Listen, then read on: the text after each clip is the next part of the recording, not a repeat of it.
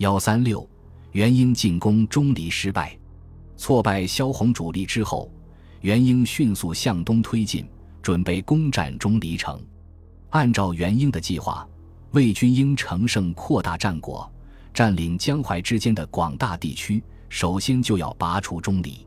宣武帝为胜利所鼓舞，也同意了这个方案，并继续命邢鸾所部加入元英军中。但邢鸾对此表示反对。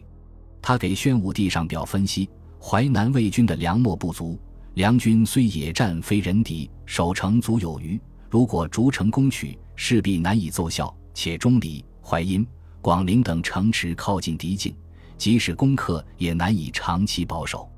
而元英所部将士经过夏秋两季的征战，疲弊死病，战斗力削弱，不堪再战。宣武帝似乎部分听取了邢鸾的意见，不再试图全面占领江北，但仍坚持攻占钟离。他催促邢鸾从速归入元英序列。邢鸾再次上书陈述其意见。他说：“淮南魏军的粮食只能维持八十天，无法维持长期围困钟离。”前线士兵参战时穿的都是夏装，如今渐入冬季，尚无御寒一匹。且钟离有淮河天险作为屏障，之前孝文帝、元成两度进攻都以失败告终，此次也未见胜算。他还提出，如果坚持进攻淮南，不如大胆弄险，乘梁军没有准备之际，不顾万全，直袭广陵，反倒有可能得手。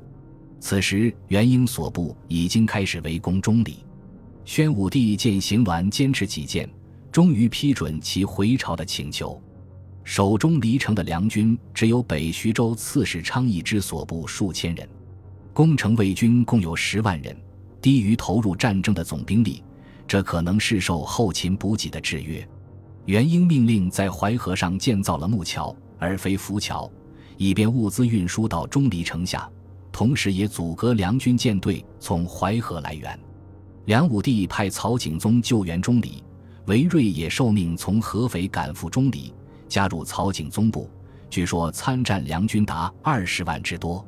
双方在钟离城下连续激战，在淮南维持这样的作战规模，仍是北魏的极大负担。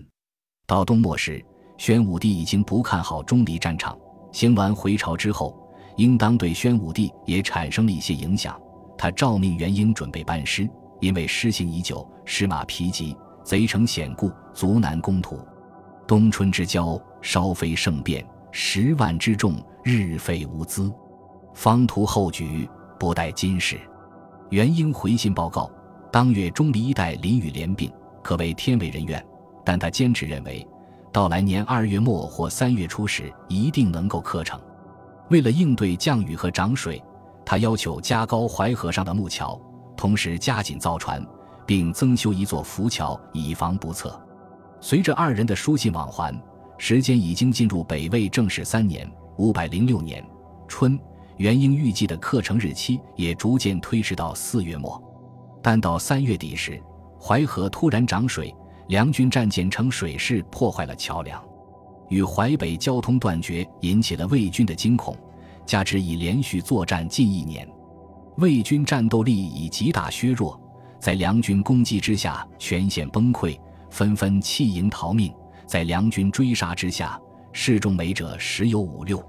元英与残部逃回寿春，梁军此次也吸取了元英的教训，不再进攻寿春。此次魏梁大规模战事宣告结束。